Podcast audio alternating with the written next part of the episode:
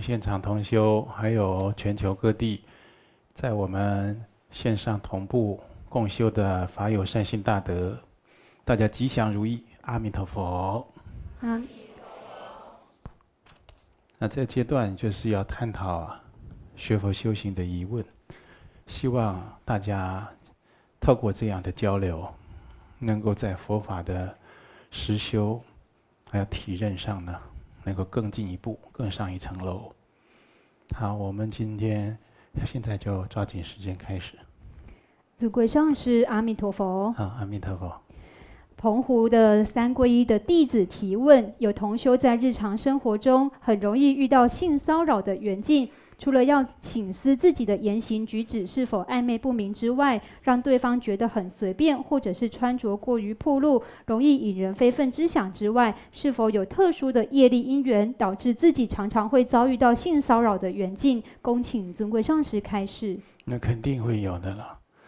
这个两个都讲到了，第一个是自己的穿着有没有很得体？你比如说香，自己的那个香水啊。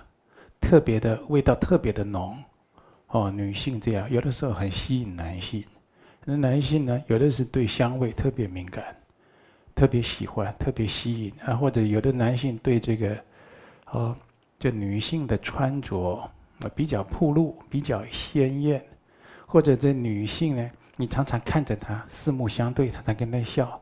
以前我记得这刚学经的时候，哦，这有就是。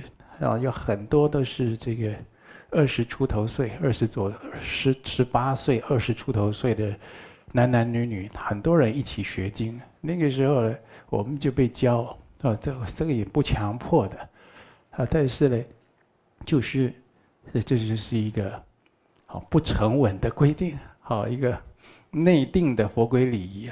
这个女众在看男众啊，哈，他不看，他不会盯着你眼睛看，他就用散光。啊，那这个也是很有礼貌的啊，师兄阿弥陀佛，啊，末学有什么事情啊？我请，请你通知其他人如何如何，啊，也是这样，就大约看着你这个，啊，彼此这个部分，啊，他他不会盯着你看，哎，师兄你好，如何如何，不会这样子的。我们刚开始都觉得很奇怪，后来才发现，这个避免很多麻烦。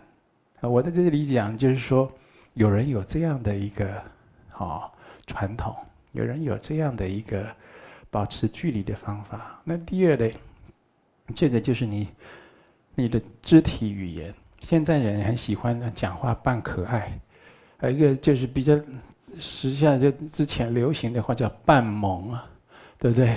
啊，扮可爱啊，讲话都扮可爱，那个声音女生弄得好像自己年纪很小，懵懂无知，很无辜，很可爱，那个声音跟人家讲讲话。撒娇，对不对？或者那种用做那种扭扭捏捏的那种，那种，哦，形貌和那种肢体语言，你自己、啊，现代啊，虽然这个社会风气开放，我跟你讲，女众你如果先这样被男众看到啊，那等于就是你跟对方说，你可以，你可以对我随和一点，甚至随便一点，呃。这个我们学佛的人，尤其修密的，有外在的，啊，以言语来讲，外在的言语，内在的言语，内层的言语，还有密层的言语。外在的就是都是要知乎于礼，对不对？哦，就是都要跟人家非常有礼貌、尊重，不可以失去风度，啊，等等的。保持的一个相当好的，让这个人类文明文化它有的一个法度，一个精神，啊，那这个内在的话呢，就是就还有人，我们常常就讲，我们把门关起来说一些自家话，对不对？内在的话就是比较不共的，不是所有人可以听的了。那还有密言呢，密内层密层的话。啊，比如说夫妻之间啊，啊，你下了班，你们是夫妻，哎呀，老婆，我好想你啊，哎呀，老公，你今天忙什么？我今天我给你做了什么什么好菜，等等的，那是你自己两夫妻在家里讲，在房间里讲的，对不对？这种话拿出来跟人家讲，那就不得体，那你就招感一些祸患啊，或者有一个过过过患无穷啊。所以就是说，这个女生跟男生见面，一般而言，我不敢说绝对，大抵而言呢，这个男的要敢对这个女的造次，他一定观察你一阵子，他不会发现你是一个女性，他就开始啊轻薄你，他一定要眼睛看呐、打听啊、偷看你一阵子，他要看到你有失德之处，他喜欢哈哈笑啦。喜欢跳起来就在那边拍手啦，哦，喜欢就撒娇啦，喜欢故作可爱状，喜欢拨拨头发，弄弄哦，化化妆啊，这样这样哦，扮萌，对不对？他一定看到你有类似这些大大小小失德之处，他心里才暗下决心行动，不然他不敢。你仔细去观察，男的他他要观察这女的很久，动物也是，那动物互相遇到，他可以看。还有用闻的，对，所以你一定有这个自己失德，然后你不觉得那是失德，啊大家都这样啊，我也没有跟他怎样，他就这样对我，对啊，你再去讲这些就太晚了，是不是？所以你自己要很得体、很庄严，哦就是互相的尊重，保持一个距离啊。当有这个事情的时候啊，有这个迹象发生的时候啊，嗯，你就要用。智慧用理智来行事了，要怎么样来求得圆满？除非你真的是遇到那种，用很多的善巧，用很多的尊重给给对方的一个提醒，说你不可能跟他有什么轻薄的互动，他都，啊都不都不放在心上，不当一回事，还要继续造次这样子，那当然就是一个很明显的恶缘嘛。那所以说，这就讲到你刚才讲的第二个，有没有那种恶业因缘关系？那当然有啊，有善缘，人家怎么会找你麻烦呢？怎么会想吃你豆腐？怎么会想占你便宜呢？那就是有恶缘才这样。如果前面呢，状况轻的，像这个啊，啊，你修法啊，哦，诵经来回向啊，求佛菩萨。空行护法慈悲波转，那个都常常会非常有感应。那或者是跟这个人求愿，化解在职场的恶缘。啊，希望因为这份工作我想珍惜，不希望因此啊要辞职，啊失去这份工作。那或者就是说不希望以后长久在这里工作都有这方面问题，像这种两难。要去跟对方讲，好像有的时候也不好讲，对不对？对，你跟对方讲啊，请你不要对我这样，对方还装傻，我对你怎样了吗？我有怎样吗？对不对？你那时候不是自找难堪。那你不讲，他又一直来劲，对不对？我就给你明的啦、暗的啦，一直敲打你啦，啊，甚至你这心啊也不稳，常常挑逗你之类的，啊，那这就是你看，这哪有什么善缘可言？哦，那所以你自己就是要注意，像这样子，要能化解，然后就是继续工作，那真的是佛祖保佑了。那一般而言呢，这一般在缘结的时候，都会这个事情会有的很快化解，有的会持续这蛮长的时间呢。啊，有的因此还成为夫妻也不一定，是不是？那你就因此成为夫妻的话，那也你要小心啊。为什么？因为你这个先生在职场就敢这样子啊，那他以后还上班吗？也上班吧，对不对？那你就小心了，他好像不是一个正人君子啊。你正人君子在追求的方式，跟轻薄别人、你占人家便宜、吃人家豆腐、性骚扰，那是不一样的。好，那所以这两个，呃，就是说你要有这个可能是业缘啊，你可以这个跟他。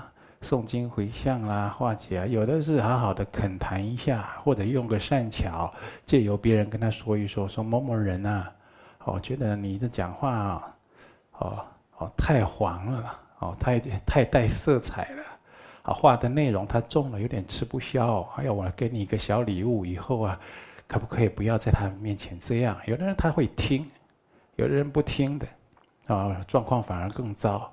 所以那时候就发用理智来看，这个世间法、出世间法，它都很重要。哦，如果说我这个人学佛修行啊，就是就是只重所谓的出世间法，那世间法的我都一窍不通，那也是矛盾啊。所以佛法在世间，不离世间觉。你看他在这个人生，他这个几十年的人生旅途中，他有很多的缘境，需要你沉着冷静去判断。然后用智慧善巧去化解，有的时候要有勇气，有的时候要要有这种坚毅不拔、忍耐的精神。那就像这个恶缘，它现前，它可能就是一个特定的时间，你得熬，那你就得忍耐。那当然，我们就不能吃那种大亏呀。所谓的大亏，就是说，人家就是要要吃你豆腐啦，哦，那等于要害你呀，对不对？而让你失去这个，嗯，贞洁，呃，或者就是有这个平静的人生，呃，你不能就让人家成得逞啊。那当然，你更不可以去迎合嘛，是不是？所以有的时候就要有这大的勇气啊，坚持着度过这样的难关。有的时候就是光明现前以前啊，它就特别黑暗。但这黑暗不久，马上又是柳暗花明又一村了，哦，好，来还有呢？台中四皈依弟子提问：小时候懵懂无知时，跟着父亲去公庙到处拜拜，不一定有祈求，也不确定是否为大庙正神。请示尊贵上师，曾经礼拜过的这些鬼神众，是否都会跟在身边？会不会对此人的人生造成某些影响呢？恭请尊贵上师慈悲开示。鬼神众，他没有什么事不会跟在你身边。第一个，通常就是有冤欠，啊，或者有特别的缘分，啊，就是这样子。一般是这样，就有这因缘，他才跟在你身边了。那这个冤欠呢，那就是好像这一般的、一般的寺庙，好宫庙。他不不知道有没有正神。那有的这个庙啊，他供的是这个非常就众所皆知的大神呢，啊，那其实上去接受供奉的，那有的就是到人间香火的牛鬼蛇神呢，也有可能。像这种地方很多，那你也不没有办法分辨。那拜一拜就是说，就基本的态度，就是说我来。啊、就是有学佛，当然就是拜佛礼敬三宝了。那没有学佛的时候，被带去神庙，会有因缘去再拜一拜，那你就秉持着这个心啊，我们的心是很正，啊，就是祈求啊自己啊，还有一切的众生都能平安，对吧风调雨顺，国泰民安，就是就是这样心啊，坦荡光明的，就是不要有歪念。啊，然后呢，第二个要注意，不要这个包山包海的许愿，就说神明你保佑我说什么某事情啊能够成功能够过关，然后啊我以后就一直常常来拜你。你你怎么知道以后你有空常常去拜？如果你工作调到国外去呢？你你不是说常常要搞拜鬼神跟人啊？不大一样，人一下就忘了，很多事就叫健忘。你鬼神他一百年、两百年，他记得这个事，对不对？啊，或者就是说，有的人他更那个痛苦，遇到很痛苦的缘境，他感情泛滥了，他往就跪求啊，哎呀，神明啊，你保佑我过这个啊，我以后啊要来做你的弟子，要来做你的门生，好嘞。然后来他来学佛，我们这里不知道遇到多少次，他来学佛要皈依三宝的时候，大家鬼神的问题都带着来，是不是？那你遇到啊会跟你会帮助你化解这事的，他就告诉你了，他直接跟你讲你怎么去好好跟人化解。那有的他这个是，就像刚才讲的，他就是跟着你，他就提醒你，你以前答应什么事哦？你以前在难过关的时候、痛苦情急的时候，你有答应我们神明什么事，或答应我们什么什么什么王爷或什么什么事情哦？他来提醒你。嗯，呃这这个就是，当然在佛法都有办法如法来化解，但这个就是一般呢。啊，这一般呢不是每一件。我讲我处理过的，一般的经验，你要求一尊本尊菩萨。啊，一般我们来皈依佛门啊，求观世音菩萨、大慈大悲观世音菩萨，或者求莲花生大士，就会求一尊做主啊，然后去跟这个神明讲，以前啊，我你就说我是一个无明无知的小众生。忏悔，要跟他忏悔，要先回去拜一拜，拜跟他讲，以前在你这里什么都不懂，发了什么愿，我发现我做不到，做不到，我真的很对不起啊。那我现在皈依佛门了，哦，也有求哦观世音菩萨啊，或者莲花生大师慈悲做主，为这个事特别来忏悔，或者来讲白话也忏悔，这来跟神明谢罪。从今以后，我皈依三宝。那以前说常常来拜，或者要来做你的门生，或者初一十五要来打扫，要来切菜，是吧？那个我以后做不到，请神明啊，就是赦免我的罪，让我一笔勾销。然后你跟他求一个杯啊，好，台湾民间不是神明要求求跋杯吗？直交啊，对不对？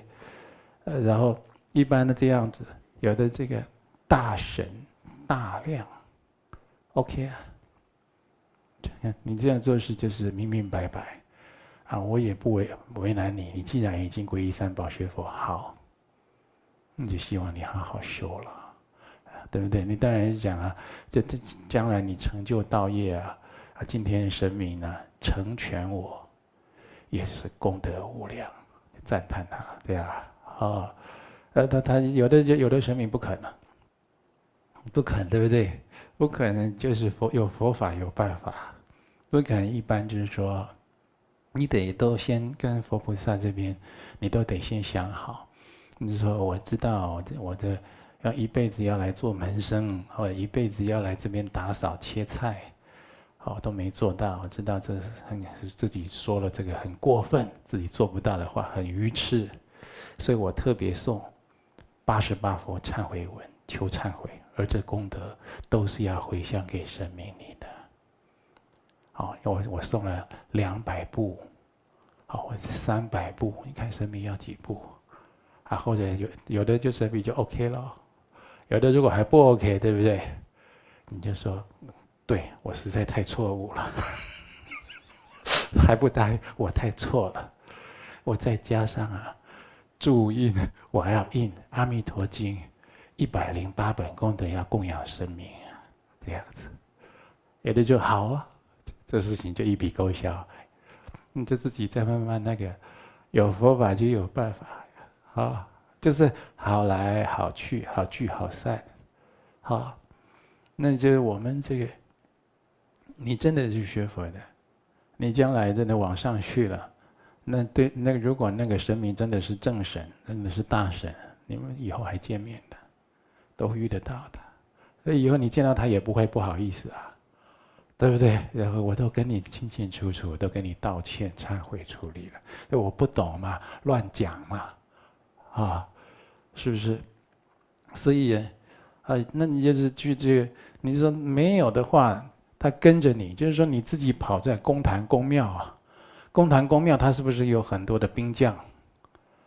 那些兵将很多都是鬼神呢、啊，其实有的就是没有真正的神格，它就是鬼道啊！啊，你就想你住哪里呀？哦，你住这个台北市啊，敦化南路几号几楼，在神明那里写了单子或者点香讲，对不对？他晚上就叫他们的那个他们的兵将去看，去你家看，所以你家就有奇奇怪怪的气氛，奇奇怪怪的味道、声响。脚步声，他要去查看，他要办事情。你们来，你来求的嘛？你来求，那我们神明叫我来看的，叫我来办的。就是这样。哎，或者你喝他的符水，啊，我擦脸也好，我往往嘴里喝也好，或者你在那边哦发了什么誓，啊，或者他说什么神明要教你打坐，要给你起灵，好，你以后就会有神通等等的，你就跟人家更进一步的这个结这种缘呐。那小溪有很多法门的，这宗门法门不同，他又吵，如果这个法门之间有很多的争端的话。那会有问题，就是你以后学佛的时候会不得平静，啊，所以这以前有这个事情，一定要以佛法的精神、如法来化解，啊，力求圆满。我们在人世间学佛也好，要有这个利他心、弘法利生也好，这人、鬼、神都尽量别结怨，都要化解这些恩怨。你说人呢？你可以做一些暗示，这人查不到你，那鬼神都知道啊，对不对？那你在暗中跟他结了这个恩怨情仇，他一样找到你。所以有的人他弘法弘不开，障碍很多。为什么？他老受一些，而人不障碍他，鬼神还障碍他呢，是不是？那就他老是有一些问题。你看这个人，他。如果要来弘法利生，要来做很多的善事功德，能够成就，能够圆满，他不是只有人来护持哎，但鬼道众生都来拥护，天神护佑啊。这个人他如果是，比如说他是一个孝子，啊，或者他很有贞洁，啊，或者他是一个，就是常常做善事。或者真正在持戒，很多事都讲良心的，这种人就天神护佑。你旁边那些什么妖精啊、鬼怪来干扰你啊，那天神一护佑，他跑跑光光。那天神、天尊、天将一来，他们跑光光，躲都来不及，是不是？那所以，你自己就常常也招感这些，除了自己的冤亲债主之外，常常有一些，哦。这些牛鬼蛇神的障碍，你自己就是要反躬自省，那是不是哪里有这个偏差或者失德之处，没有圆满的地方？好，然后以佛法的精神呢，来把它力求圆满。来，继续了。台中道场四皈依弟子提问。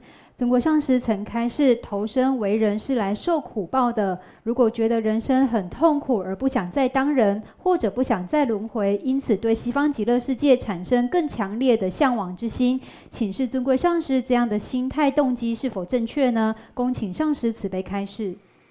这个话都是我说过的，人当人是来受苦报的，他讲的不是很精确。我的意思是讲。六道十法界而言，这个人道它是属于三善道，啊，它是苦乐参半，要记好了，不要又学错了。苦乐参半，有苦有乐，它是很好修行，因为太苦了没办法修。你看畜生道、地狱道怎么修？那太快乐了，你天道，他怎么修？不好修，就是人苦乐参半，他正好修行求解脱。那大抵而言，在你十法界而已，有佛的法界，有菩萨的法界，声闻缘觉的法界，有天人的法界，阿修罗的法界，有人的法界，有六个十法界而言，人呢，他要来受很多的苦，还要还很多债的。也就是说，你来做人，不要觉得哦，我现在做人好快乐、好开心。走，我们去吃什么？来，我们去享受什么？我们这个要做什么就做什么，要做什么，只要喜欢，有什么不可以？你如果这样做人，就是糟糕，就是无知，就是愚痴无明才这样，要浪费生命。这样你这本来就很短促的人生，他就缩得更短，而且你现在好像有一点甜头。有一点人道的小福报的快乐，后面就有很多的苦难。这所谓贪玩的心胜利，贫苦的真相就会出现。你这贪玩，所谓贪玩啊，吃喝玩乐这些，享受人生不是贪玩吗？对不对？你这个心已经胜利，也就是说你心里只存着这个贪心享乐。哦，我这好像人就是我当人就是这么理所当然要来吃喝玩乐啊，重，情纵欲，当然就是这样。这贪玩的心不就胜利了吗？你就等着贫苦就再来，它的真相就来了。你的人生就跟贫苦相应，因为把那个福报急剧的缩减，或者是减掉很多的福寿，啊，所以这个有智慧的人有福啊，他不会去想尽，哎，回向无上佛道，回向有情。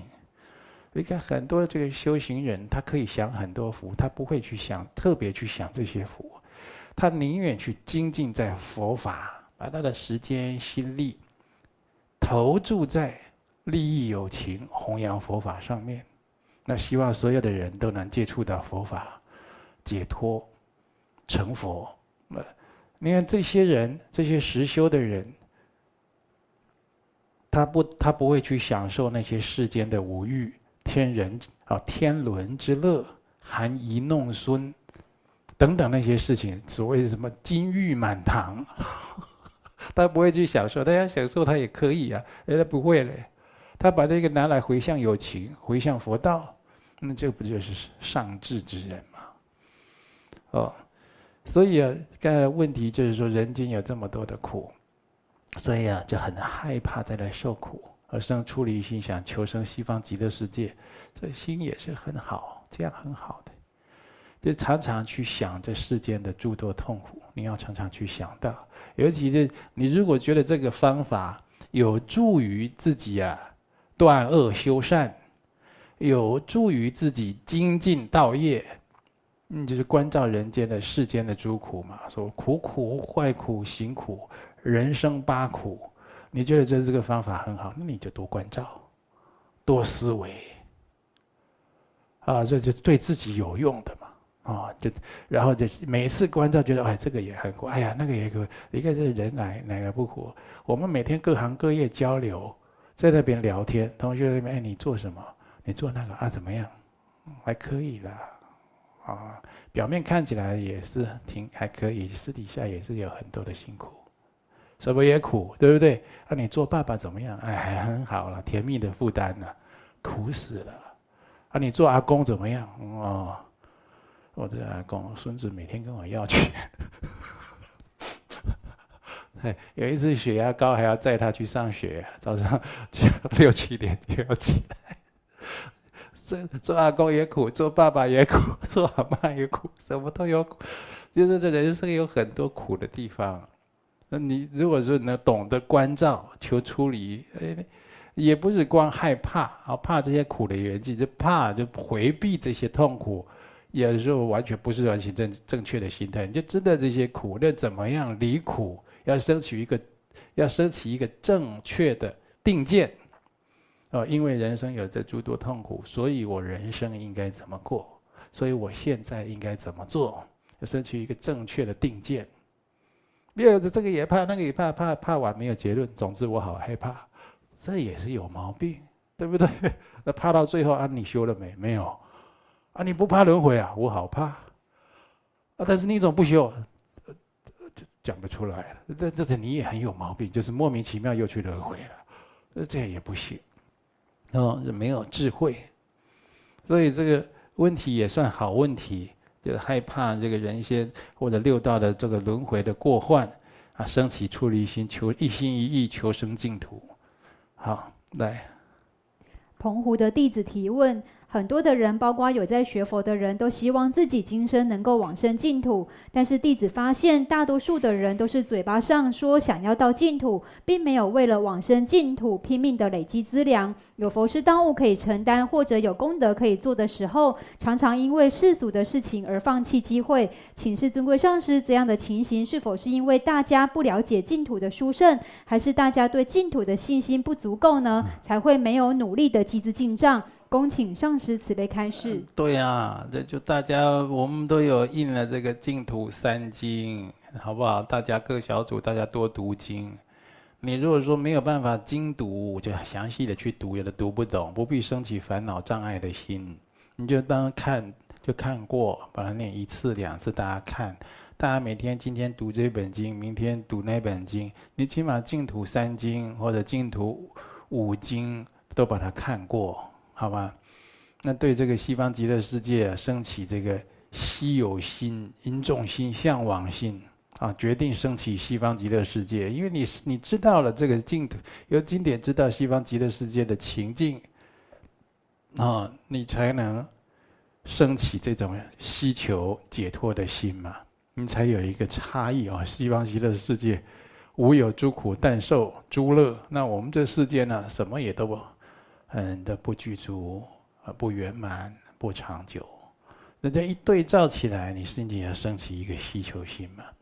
呃，而且你就是再加上其他平常的修学，知道自己人的寿命是很短促的，常常要观死无常等等的，啊，用种种的善巧方便来生发求生净土的心。所以这同修，我们的有共修小组，为什么？就大家互相劝进，啊，就照着，就照着这个经典来教我们。我们。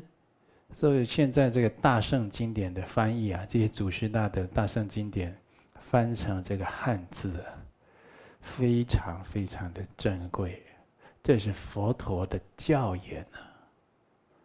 哦，当然祖师大德也有很珍贵的教言，但是与跟佛陀比较起来了，呃，我们是皈依佛的弟子，在佛陀的教言已经。赶快去学，赶快去深入，赶快去读这些经典。有问题大家一起讨论。啊，你都不读经典，就不觉得人生有什么样的苦难，有什么也不不觉得学佛修行要有升起什么样的疑问，啊，这个这都不是正常的现象。好，来。修行或者做佛事的时候，有时候会遇到被误会的缘境，心里觉得没有关系，也不去争辩，但是又会担心这样会留给同修不好的印象，之后同修也就不会再找弟子去帮忙，因此而起烦恼心。请示尊贵上师，若遇到被别人误会的情况，应该如何正确的思维或反应，而不起烦恼呢？恭请尊贵上师慈悲开示。那这问题有点矛盾呢、你说被人家误会，觉得没有关系，对不对？但是又担心印象会不好，人家以后不找我，这怎么叫没关系？这就有关系了嘛？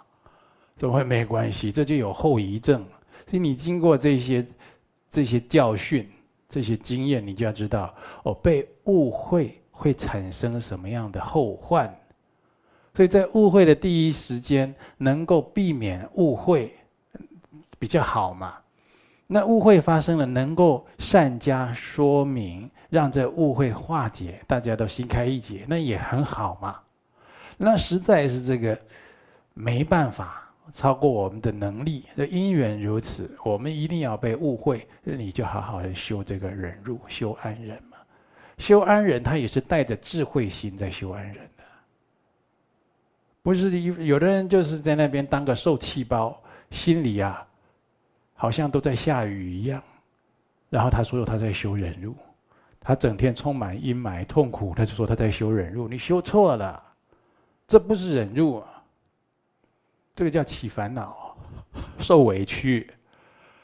你在修忍辱，你要带一个智慧心，就知道，嗯，现在就算说，就算是争辩，没办法，只会让事情更僵，我必须等机会。啊！我现在，我现在要沉着，我不要生气，啊，我也不要再刺激对方，我必须等机会，保持一个觉照的状况。而如果真的在这个时间被人家亏待了，应该是我，我必须要忍耐，就当做我修养不够，我需要修忍辱。你要带一个智慧心，啊，你就说，你看，同时也去想，原原来我关照到这一点。那原来以前我也常常冤枉别人，也让别人吃我的亏，受我的气，啊，常常这种表情啊或者态度低气压，让别人觉得很痛苦。我现在都知道了，我以后不要这样对别人。你这样不是就有进步吗？对不对？你要带着一个智慧心，来做这个你所谓的忍辱。啊，不是在那边嚯，算了啦，不要说了啦，啊，都给他，都给他做了，都给他。我说你这个这自暴自弃，还外带邪见呢，这根本就跟修行无关。你这情绪化，啊，另一种变态的自我放弃，是不是？这完全不是修行，啊，有办法去澄清，有办法去讲讲清楚，那不是很好吗？你看这以前不是有一个和尚？那他们的他们地方也不是一个高官的女儿，因为跟人家私通怀孕了，小孩生下来，他父亲很生气，说这个男的是谁？给我说出来。她怕她男朋友被她父亲处死了，就说是那个和尚的这样。那和尚不是就就就好，那就这样吧，说是我的就我的。然后整个村庄的人都在骂那个和尚，都在羞辱他。他不是把小孩养大，也过了不久，这女的不是有罪恶感嘛？就跟他父亲说：“哎呀，其实他是我男朋友的。”那他们就去跟和尚忏悔啊，包括那个高官也去了。啊，那和尚也是说：“好，那就这样吧。”那对，你觉得这个和尚，如果有机会去说明、去揭开、去把这些事很圆满的让他明朗化？你觉得和尚不愿意吗？他愿意呀，就是没办法，我可能就害了这个小姐男朋友的生命，哦，可能会因此我百口莫辩，可能状况越来越糟，那就就就先先这样，带个智慧去修忍辱。那小孩要不要养？要养啊，我养吧，对不对？他可以说明，可以澄清，可以顾及顾全人家的性命立场，他为什么不讲？他就是没办法，那这种没办法委曲求全叫什么？方便，方便呢？我就修个方便行，这样啊，有善巧，有方便，这个就叫方便。哦，这个方便不是很好修的，很多人方便呢。哎，你不是吃吃素吗？你今天怎么吃肉啊？方便，这那猜错了了，那一点都不方便。这，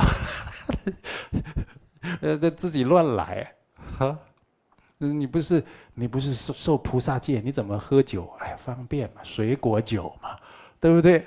什么方便？你方便拿到这里来方便了，自己要去忍辱，自己要去承担的时候，你不方便。